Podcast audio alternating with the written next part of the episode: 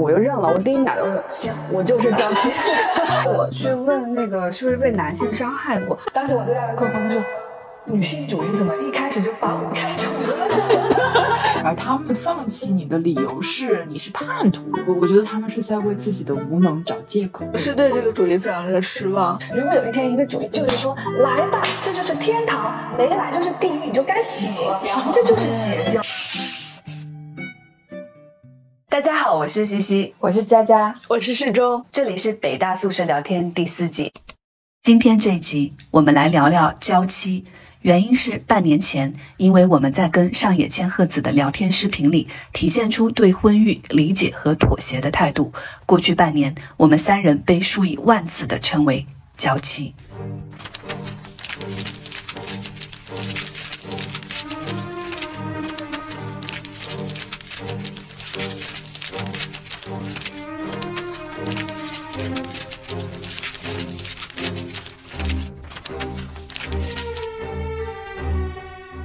主义啊，对娇妻可比对父很多了啊！你已经结婚了就是娇妻吗？当时我就认我是娇妻嘛，然后就有人出来说你不够漂亮。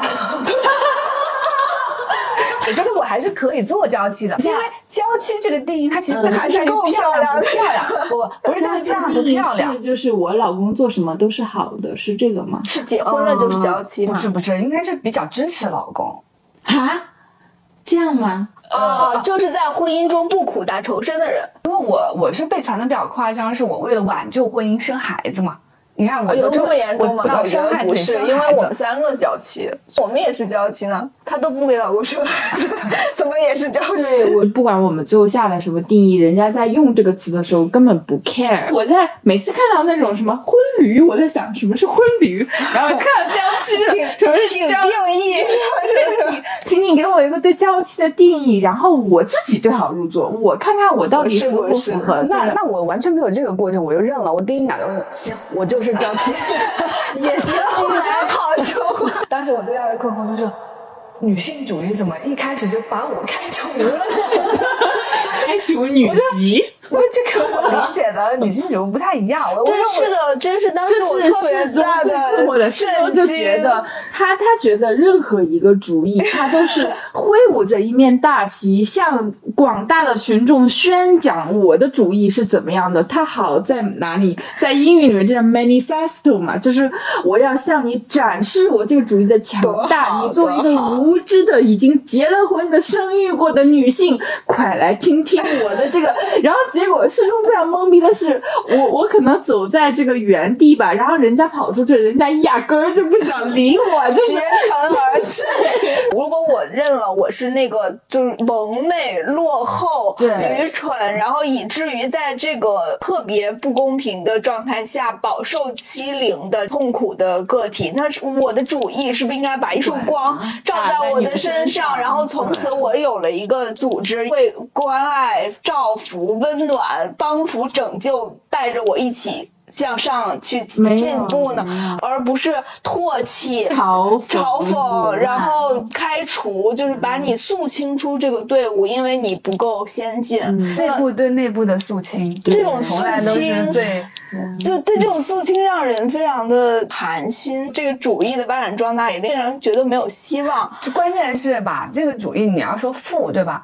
父看不明白你们在干什么，就南拳那边已经完全不知道发生了什么，这边已经尸横遍野了。内部的倾轧和排挤是最残酷的。所有的女性，如果我们都认同是处在一个结构性的位置上，我们都在这一方啊，河的那一边完全不知道发生了什么。娇妻是被他们看成是叛徒，对，已经投敌了。你为什么不不值得拯救？你已经和男的站在一起了。我觉得最可怕的在。这种 阵营的内部肃清，就是我把你定义成什么，你的性质就是什么。内部肃清就是这么干的呀。首先是定成分、定性。网暴第三天，着急发了视频，我好好奇，怎么有人自己往粪坑里跳？看了截图明白了，他比较在意的是自己问的问题是高级的、有文化的问题。我从来不在意我的问题高不高级，我只在意视频好不好看，高级的好看。挺没意思。就是这个刚才 高级的问题。对，你说，我我也想说这一点。你不是一个在别人面前展现你的知识有多么怎么怎么样，理解有多么深刻，一直都不是你要展现的东西。我最讨厌的一种采访就是这种采访，自说自话。对，是的你你们去写日记吧，或者你们关上门聊吧。我对于有一点对自己真的问心无愧，我每一次聊天，让那个聊天的对象都释放了他最大的优点，就是因为我根本不在意在镜头前显得愚蠢、无知、弱智、傲慢，这就是一个好的采访者应该做到的。我最讨厌看那种一个人问问题啊，你好，你好，我是你的忠实喜欢，我读过你什么什么书，你在这个书里面说说说啊，然后我的理解是什么？演讲式提对问是吧？对，就是没必要。好的提问者是可以去冒犯对方的，好的提问者是可以显得无知的。嗯，我也觉得，在这一点上，我觉得我是一个好的采访者。我看过一段也是。某一个采访，我觉得由于那个采访者过于紧张的在大佬这边想要展示自己的知识，导致那个采访极其的紧绷，就极其的不松弛。在这一点上，我觉得是你很大的优点，嗯，让你的视频很有可看性，有那种真诚发问的感觉。真的很关心对方是个什么样的人，我很好奇你的，而不是很担心自己在镜头前是否显得愚就好像。我去问那个是不是被男性伤害过，但现在我学会了，我前面可能会垫一句话，整个社会可能都会这么一种主流想，一种有一种主流观点认为这样去讲，但是这样去讲，我又会觉得没什么意思，它特别不像这两个人聊天。这个问题因为是很多营销号批评的切入点，我额外解释几句。在上野千鹤子与铃木良美的书信集《始于极限的能力》章节，上野千鹤子在回信中写道：“你在信中反复问我，为何能对男人不感到绝望呢？年轻时我爱过他们，也被他们爱过；我伤害过他们，也被他们伤害过。毕竟我当时置身于身边都是男人的环境，而当时的男人比现在的年轻人更野蛮、更不客气，所以我根本不愁找不到人。甚至有个嘴臭的男人说过这样一句话：“京都大学的女人可真好啊，什么样的丑八怪都有男人追着跑。”笑。关于来自原生家庭的影响，书中也有详细的个体经验的叙述，有兴趣的可以再去找找原文。我跟洋洋聊天，就问他不生孩子这个事儿。洋洋说：“首先你这么问我，是因为你要提问题，不是你真的是这么想的。”会让你觉得得有个小孩吗？你看养老不太都是小孩养老吗？我觉得首先你是为了问问题才这么说的吧，因为你本人不是一个养养儿防老观念的人。当时我最后剪视频的时候看到那句话，我也很感动。嗯就他嗯他知道我会被骂，因为他他出于朋友的立场，他为我垫了一句话。对对但是在我视频里面，我不是特别在意这个，就是嗯哇，这个大家都会说，经常会这个主持人那么傻什么的。但是我觉得那主角确实不是我，主角是对方啊，包括对你们第一次来的时候，其实主角是你们，我没没那么重要，或者说我显得挺傻也可以。对就是你在做一条好看的视频和你展示自己的优越感之间的权衡嘛。知识这个优越感也是我在这件事情中特别大的一个反思。我们因为不先进被骂，一定是有一些人他会对我们的知识有一个高的期待，以及对他自己的这个知识有一个特别高的认可，就觉得说我们的知识配不上他们的关注。其实背后有一个什么呢？有一种底层的知识优越感，对于无知的恐惧，或者是对于我自己是一个蒙昧的人的排斥，就很担心自己因为某种言行，甚至是看一个视频或者喜欢一个视频，就像你说的，我不能喜欢芭比，因为如果我喜欢芭比，哦就对对显得我没读过书。你但凡读过点书，你都不能喜欢芭比；你但凡读过点书，你都不能喜欢北大三女生，因为这显得你在知识上不够好。对这种蒙昧和无知的恐惧，我觉得特别像中产阶级特别怕跌出自己的阶级，就可能知识分子特别怕跌出知识分子队伍，就是特别怕被。在某些情况下发现哦，原来我智不如人，就 low 了。优越感一直是自卑的，自卑的反义词，而不是自信。没错，没错，是的。在过往的我自己也有这方面的反思，是否你对一些大词儿、一些概念、一些比较 fancy 的东西，就像中产阶级对奢侈品的那个感受，就这个东西。在我这儿是使得我觉得我成为了谁的那个东西，比如说维特根斯坦，嗯，对吧？我这维特根斯坦又怎么样呢？不怎么样，就跟我有一个 LV 又怎么样？它不怎么样，但我有。就我知道，然后我就心里面会有一种自我的认可，于是我认为我进入了某个阶级或者某个知识阶级，所以我会很担心别人问我，你连维特根斯坦都不知道啊，嗯，这样子的感受。你还真是给他三女生？对啊，对，这个时候就大家在在一起，比如饭桌上讨论，大家都批评，而且是结构性的批评，而且能拿出一些大词来批评的时候，你说我觉得挺好看的，这个是不行的，这个是很。很 low 的，所以你必须说不好，不能满意，你不可以满意，且你必须拿出一些拿得上台面的东西，一些工具、一些话语来去不表达你的不满意。你好像必须要批判，你一旦喜欢你就 low 了，必须要上一些理论。我记得咱在大学的时候，我们中文系课堂上面去看周星驰的电影，周星驰电影很搞笑嘛，大家都看的前仰后合的。看完以后，老师对这个电影的解读是。比如说，这个背后是六十年代香港的民众的政治无意识什么之类的，就是这种东西，你觉得太爽了。老子真是上过大学，别人看的时候就是前仰后合、无厘头、嘻嘻哈哈，老子一眼就看出来这是六十年代香港的政治无意识，他让你一下子就觉得自己老牛，特牛的。脱胎换骨了，不是当年的那个我了，暗爽，暗爽特别强，所以我我自己反复反思，我是不是在非常多的时刻也是这样的，也是希望拿一些概念知识的 LV 来装点自己。让自己以为自己在某个阶层，我也很怕自己 low，所以必须要打叠起一些精神，去马上建构起一个一二三四，一个批判者的姿态去面对它。这样的话，哦，那我就会对获得一个虚幻的自我认可。这是我特别大的一个自我反思。有一个人在你的微博上说，就是他考古了你好久之前的事情，说我讨厌全西西，但全西这句话说的有道理。他就是那种。嗯，我认同你的这这段话，但是我必须要高你一等。那我高你一等的方式就是我不喜欢你，他只是希望自己比你更好。哎，就很多人评价你是跟你没关的，但是我又觉得不会去讨厌你看不上的人，嗯，你只会去讨厌你看得上的人。如果你比你看得上的人还高人一等，那不就更爽吗？所以我觉得很多人对我的讨厌是基于这个，对我接受。那我的方式就是老子变得更强。落到我们那个视频。所接受的很多过来跟你讲那个道理的那个人，他自认为我是没有情绪的，我在讲道理，他就是有情绪的。很多人就是带着冷漠的情绪、批判情绪，没有生气哦，我没有在嘲讽你哦，我是在跟你讲道理，但是我有一个批判的眼光。光这部分人让我觉得他更加没有把我当人对待。你跟人对话可能不是这样的，你只会在跟理论对话的时候 以这样一种态度。他没有要跟任何人对话，很多人对话的结果都是老金牛。我是谁？他骂全西西还是王西西还是张西无所谓，他关心的是我是谁。对。今天的大家的在知识上的追求，我刚才为什么拿 LV 举例，就是因为我觉得它本质上也是一种消费主义。消费主义的潜台词不是。哦，你不是需要这个东西，而是你需要成为谁，所以你要通过这个东西来成为谁。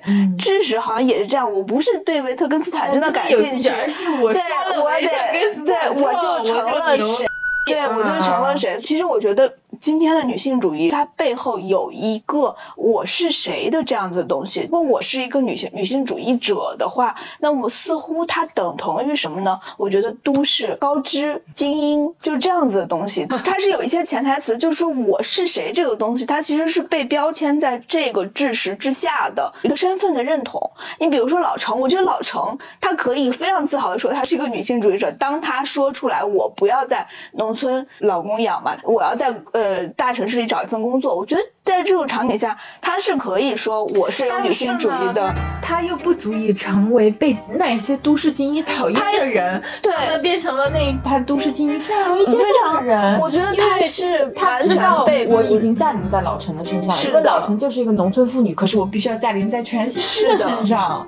但是我觉得老陈这样的人，如果说女性主义者有一个 party 的话，他一定不入局的，是因为他根本不不符合都市精英高知白领。这样子的这这我是谁的这个概念，如果让老成这样的农村女性进入到这个的话，它是破坏到。这个这个对对，这个 identity 就被破坏掉，消费主义的。是我读过波伏娃、伍尔夫。对，我读过波伏娃和沃尔夫、萨特，所有的这个东西和爱马仕、LV 就陈列在自己的柜子里的时候的心态，我觉得真的要警惕。就甚至我们读书是为了什么？有的时候读书真的有这种，哎，这回我可拿住了一个词儿，下回我就是 就能用了，就用这个词的。这种身份的认同，我觉得是特别需要警惕的。关于走在后面的人是不是应该被抛弃的，是当时我在特别特别困惑的时候，家给我特别大的力量。当时我你给我发微信，假使他这条路是一个向上的路啊，那有的人可能走到了一，有可能走到了十二，有的走到五，有人走到十。就我们也许没有走到很高，但是呢，还有人是负的，这是客观存在的。那么负的那些人是就应该被放弃掉吗？到底要从哪里放弃呢？是从？好严肃的问题，好严。谨啊！这是从九开始，这边都放弃掉吗？还是说怎么样了？对吧？六点二八。现在情况是六点二八的那个 嘲笑六点二七的，六点二七要放弃六点二六的，就是向下放弃，这不是一个健康的、可持续发展的组织。而且特别可怕的是，他们为自己的放弃找了理由，这是我不能接受的。你可以说我有一个极端的看法，任何不与我为伍的人，我都。不愿意同你们为伍，而他们放弃你的理由是你是叛徒，这是一个不能接受。我我觉得他们是在为自己的无能找借口。什么叫为自己的无能找借口？就是他们没有做出来什么，对他除了鄙视你以外，没有做别的事情。你一条视频讲自己怀孕的客观事实，这个视频能让很多人至少在这个中审慎自己的代价。你做了呀，那那些人又做了什么呢？所以我说。哎，我已经说过太多次了，我都已经已经已经做了事情的人，在这个过程中被鄙视了，然后而评价，而更高的所谓更先进的人，并没有在这个。我觉得我的做不光是做视频，我不是一个女性主义者，但如果有一天我站出来说了这个话。我觉得我背后是有行动支撑的，我是如何做出生育的选择的，嗯。我在婚姻里面是如何去应对的，嗯，包括在职场上的发展，嗯，可是这些说的主义满嘴跑各种词儿，你做了什么？你在现实生活中是一个什么样的人？嗯，当触及到你利益的时候，你做了什么样的选择？对，是这个问题。我跟世忠这半年是远离女性主义的，因为我就会觉得我已经被放弃了，我已经被开除了。我是对这个主义非常的失望。嗯，就本来我我在边在门口，其实有有一种就是哎进去挺好的，但我哦，你这样的人竟然会失望。我觉得这是一个没有出息的主义，因为它不能团结更广大的能够团结的力量。过去半年，我也感受到了一种失望。佳佳总结，很多多人的做法是给另一些受结构伤害的人贴上强者标签，然后指着他们说你做的还不够好，却对自己真实的行动没有任何要求。这些强者标签包括企业高管、名校毕业生、偶像、富人、博主等等。我想，这些被贴标签的人都会学习拒绝这种身份绑架。毕竟，以道德要求别人，以法律要求自己的人，并不是什么好的同行者。我在经历了神经过敏的那个二月的后半期之后，我又开始读。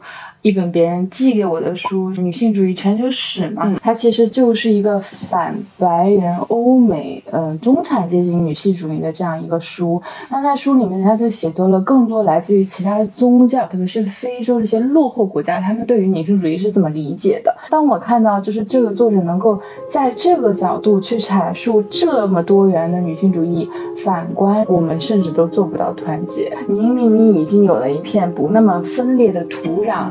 你却依然没有能够把这所有的力量团结起来，这个是我觉得，啊，是的，是失望的。引用那本书里面有一句话，今天作为我们一个基调，他说所有的女性主义的最大的公约数就是相对于男性。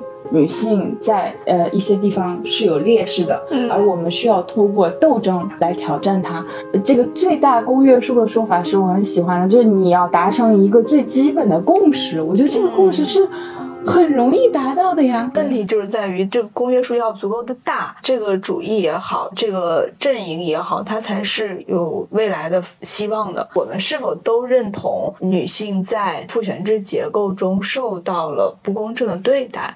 我觉得只要有这样的一个基础认同，我们就是同同志了。但是当这个公约数并不是达到最大，而是在反复的被人为的缩小的时候，嗯就会出现非常多的内部的割裂。很多时候，所谓的极端就是这个东西极端小，从最大公约数进入到最小公约数之后，这件事情就才会变形。你信奉这样一个主义，然后呢？因为我们不是一个只活在思辨世界里面的人，我们是要去实践的。这是我很想聊的一点。上一次我们跟上野聊天的时候，上野说，在他们那代人其实都不存在女性主义。其实对于我来说也是，我这个女性主义大概是在我三十多岁的时候，对我来说才开始出现。我大学的时候就还不知道。当我呃发现，在二十五岁之后，我面临着职场跟婚育的双重焦虑，特别焦虑。然后我扛不住，我做了哪些选择？然后我进入婚姻之后，我做了哪些选择？我面对婆婆的时候做了哪些选择？嗯这一系列选择不是说我先有了一个女性主义，有本书上面写着你应该这样这样而是。我通过我的肉身作为一个人，这个在你面对所有关系的时候，你如何去权衡？嗯像我这样的人，嗯大家说是拧巴的，嗯我觉得就是因为很多事情是我事后的用了这个主义来解释了我的一些行为。为什么我说我这半年不了解女性主义，我就不用这套来解释嘛？我用一个人。人的权利，嗯人的妥协，对人的权衡，嗯我认为所有的真实的人都应该是拧巴的。我们都在一个光谱上，我觉得真的站在 A 端和 B 端的人是非常少的。嗯所有的人其实都非常焦虑的，在这个光谱里面去寻找适合自己的位置。嗯可能我落在了这里，你落在了这里，嗯在这个光谱的除了 A 端和 B 端的每一个点，它都是拧巴的。真实的人就是在拧巴里面去做权衡利弊，知道自己为了得到什么要放弃什么，最后才做出这个选择的。我觉得很多人可能跟我一样，尤其是八零后，我们先是很拧巴的做了很多选择，而这些主义对我们的价值，仅仅只是我用肉身做了这个实践之后，哦，给予了我一个注脚，我可以不是这个主义就有很多很多视角。不知道这个主对义，对对就是但是你去。去实实在在的在你每次选择中面对了这些问题，我觉得他们很虚伪。我观察我身边的所有人，我觉得这我我觉得我身边没有不拧巴的人，或者说，呃，这就是真实的生活。真实的生活是你你所有的选择都是权衡取舍，只有选择这件事情，你才真的能够磊落的说我是这个主义的践行者。抛开主义这件事情不说吧，生活中所有的事情，我觉得我们三个人在事情里面一直要说的是，你要去经历它，你要生活在一个具体的世界里面。我经常觉得，对于你的批判和打斗，它被高度的抽象抽象化了。我是没有办法理解一群人是怎么样，就是对一个个体如此抽象化的批判的，因为我觉得你搞不清楚你是在做思辨讨论，还是你在抨击个体。任何一个个体，它是不值得在思辨当中被拿成个体样板。你为什么要揪着一个人不放？这个对于一个的整体的，就是思维辩论没有任何的意义。好的主义是去在你拧巴的时候，在你矛盾的时候，给了你一个工具。所有好的主义，比如说我们接受的大学教育，都是那么的矛盾跟拧巴。我们在公权力跟个人权利之间，这个天平，好的主义就是会这样的，嗯向左走，向右走，向左走，向右走，还是往中间一点点吧，反复拉扯才是一个好的主义。如果有一天一个主义就是说，来吧，这就是天堂，没来就是地狱，你就该死了。这就是邪教。我们在视频里反复讲的就是复杂，嗯，是世界是很复杂的，呃不是非黑即白，对，是有很多妥协的。对成长就是学会权衡，但是为什么我们讲了这么多，别人很难听进去？是因为这个痛苦，我非常理解。而极端是一个非常容易的。为什么会有脑残粉和就是无脑黑？因为很容易啊，我就是无脑喜欢你和我就是无脑黑你，它本质上都是对于这种复杂的回避，进入了一个单纯的阵营，并为此而去战斗，这是满足了人的一种什么欲望啊？首先，呃，进入了一个安全的集体。你是脑残粉，我也是脑残粉，咱俩是绝对一致的。然后那我是脑残粉，而你却说啊，这个事情啊也没有那么简单，是一个要具体问题具体分析的。在这个方面是这样，在那个方面是这样，它可能在一个两极之间的漫长的灰色地带。那我就觉得哦，咱俩不是你是不是一路人？对，这个时候黑的那个阵营也不接受你。白的那个阵营也不接受你，这是你的困境。生育的人会觉得生育哪有我描述的那么痛苦、那么坏，而不生育的人会觉得我生了，我是一个叛徒。所以站在两端的人都非常讨厌我。是因为人是一个社群动物，就为什么做心理学实验的时候，人总是从众的。我明明知道答案是二，但大家都说五的时候，我就不敢再说它是二了。这是一种本能，人在进化过程当中本能就是要和大。大批人站在一起，我跟大批人站在一起，一起去骂他，一起捧他的时候，我是极度快乐和安全的。安全，对。然后我现在却非要就是单挑出来去，就是剖析我自己啊，这件事情本身就需要一点的勇气。我们过往觉得对意见者的刻板印象是，大家都说天鹅是黑的，我突然说。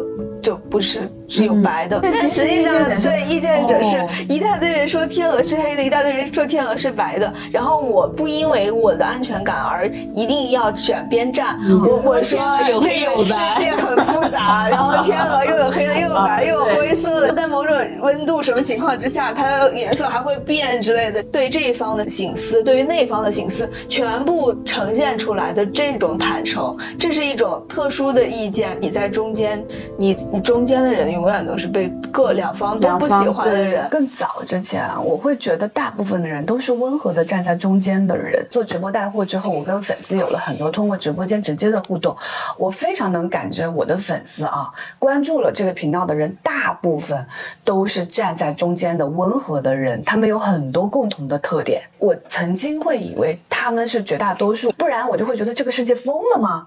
但是最近近这五年吧。你会发现，站在中间的人突然不见了，大家都他们的存在和他们存在感是不一样的，是不一样的。温和比较难以发生，一定要生孩子或者一定不能生孩子，这两个都特别容易讲，振臂一呼就讲出来了。但是中间的那个部分，你看你讲生育的事情多么复杂，对，你想呈现这个中间地带是非常复杂的。我依然相信它是很大多数的，因为这就是生活的真相本身。但是。是把它讲出来，第一是复杂的，第二是没人追随的。西西不是昨天念到一个哦，都想成立一个全西西保护联盟嘛？嗯嗯。然后我贴了一张截图，是一个当天发的微博，无话可说，甚至想成立一个保护全西西联盟，但并没有能力和精力，只能希望他自己保护好自己。我觉得那部分温和的人无法形成全息保护联盟，因为他们如果这么做了，他们又就是变成了第三级，对他们，他们是对自己的背叛，是因为我又变成了 either against 全息系和 pro 全息的，我没有必要，全息系只是一个个体，对，我说他不值得，对，支持我的人最好的支持就是这个时候不用站出来去战斗，这才是对我最大的支持。我们完全不追求振臂一呼。对，因为振臂一呼是非常危险的，甚至我觉得任何其他被奉为 icon 的人，他们一定也因为那种对振臂一呼的要求而感到痛苦。振臂一呼的危险之处是在于，任何选择都有代价。我觉得最恶心的行为就是在不说清楚代价和可能的风险之前，中年人就振臂一呼，鼓励没有社会经验的年轻人按照政治正确去冲去做极端实践。请问这些年轻人在现实生活里的代价、风险，有一天可能的售后，谁来负责？哪一个主义在现实里天然的不需要任何妥协的，就通往个体的幸福？我只能说，请大家警惕每一个高喊绝对口号的中年人。我想要去做一个挺你的人的这种感觉。其实我在这个过程中非常有，我想我要一定要挺西西。我当时就问了你们俩一个问题：什么叫挺西西？嗯，挺西西是支持啥？对，就是如果西西是一个坚定的，就是绝对不能生育，所有人坚坚坚决不能生育，那我特别知道挺西西是等于什么，那你就就是很清晰的嘛，一二三。但是现在西西是一个站在中间的人，一个正常的普通人在面对一些可能涉及到女性议题的时候，她的呃权衡，她面对的痛苦和纠结。一个科幻东西，我怎么挺你呢？他已经不是价值判断了，我挺你是在挺一个什么东西？其实是很难说的。除非我说我要在这里呃，就是形成两种观点，一个是生活是可以非黑即白的，和生活是非常灰色的。那挺西西就是赞同灰色的，西西也不必成为这个生活是非常灰色的代言人，他跟全西西没有关系，他就是生活的真相。在北大宿舍聊天第一季的时候，我说过一段话，这里想对朋友们再说一次：生活是很复杂的，好的没那么好，坏的也没那么坏。你以为的巅峰往往是陷阱，而人生的绝望之谷也常常会拥抱你。只要我们还活着，更好的和更坏的就都会发生。不要傲慢，也不要失去希望。下一集我们将讨论主义里的鄙视链是如何把主义变成新的压迫工具的。关注我，下周见。